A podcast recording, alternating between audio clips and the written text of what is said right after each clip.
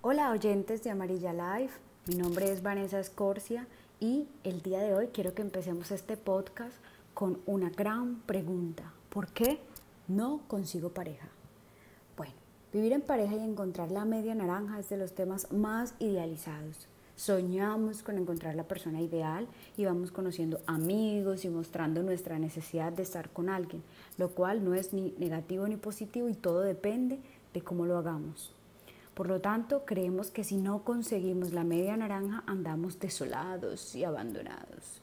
El rollo está cuando te abandonas tú mismo, eso sí que es triste. Entonces, volvamos. ¿Por qué no consigo pareja? A continuación te voy a explicar algunas razones, pero hay una infinidad de razones y en cada caso será diferente, pero esas razones te pueden dar luz frente a tu situación. Entonces empezamos con una primera razón y es uno, porque no disfruto mi soledad. Es importante que te des gustos, que te invites a salir, que sientas gusto por ti, que lo que veas en el espejo te guste. Es una manera de mantenerse motivado uno mismo y así poder irradiar alegría y satisfacción de ser yo, satisfacción de ser tú.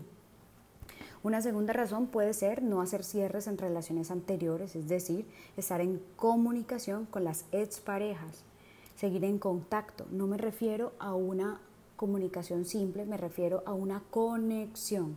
Hablar de lo que fue, mantenerse anclado a los recuerdos juntos. Esto no nos permite avanzar.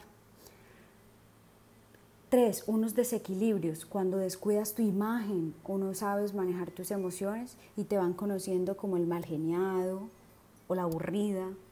De esa manera alejas a todas las personas que se quieren acercar a ti. Una cuarta razón podría ser por la presencia constante de amigos con derecho. Esta es una manera simbólica de darle a entender al universo que no hay lugar ni espacio en tu vida para una pareja estable. El conseguir pareja, y este conseguir lo pongo entre comillas, es, debe iniciar por encontrar esa pareja dentro de ti para que pueda manifestarse afuera. Es decir, lo que yo quiero afuera lo debo buscar primero adentro. O sea, si yo quiero un hombre educado, inteligente, debo preguntarme qué tanto tengo eso, de eso que deseo.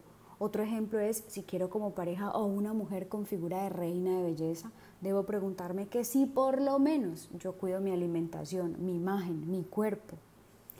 Por último, les cuento que a los hombres no les gustan las cantaletas, a las mujeres no les gusta la falta de inteligencia y el poco sentido del humor en una relación.